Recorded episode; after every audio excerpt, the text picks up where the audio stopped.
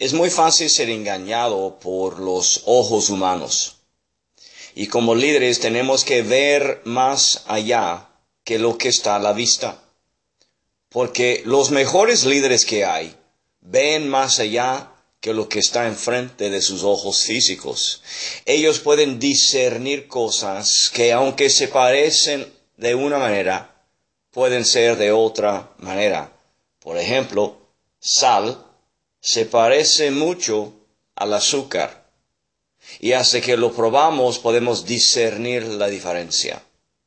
Y entre gente es igual. Hay mucha gente que tiene la apariencia de alguien sólido y alguien con dirección y alguien con habilidad, pero tenemos que discernir no con los ojos físicos, sino con el discernimiento de un líder, quien tiene el potencial y quién está listo para desarrollarlo.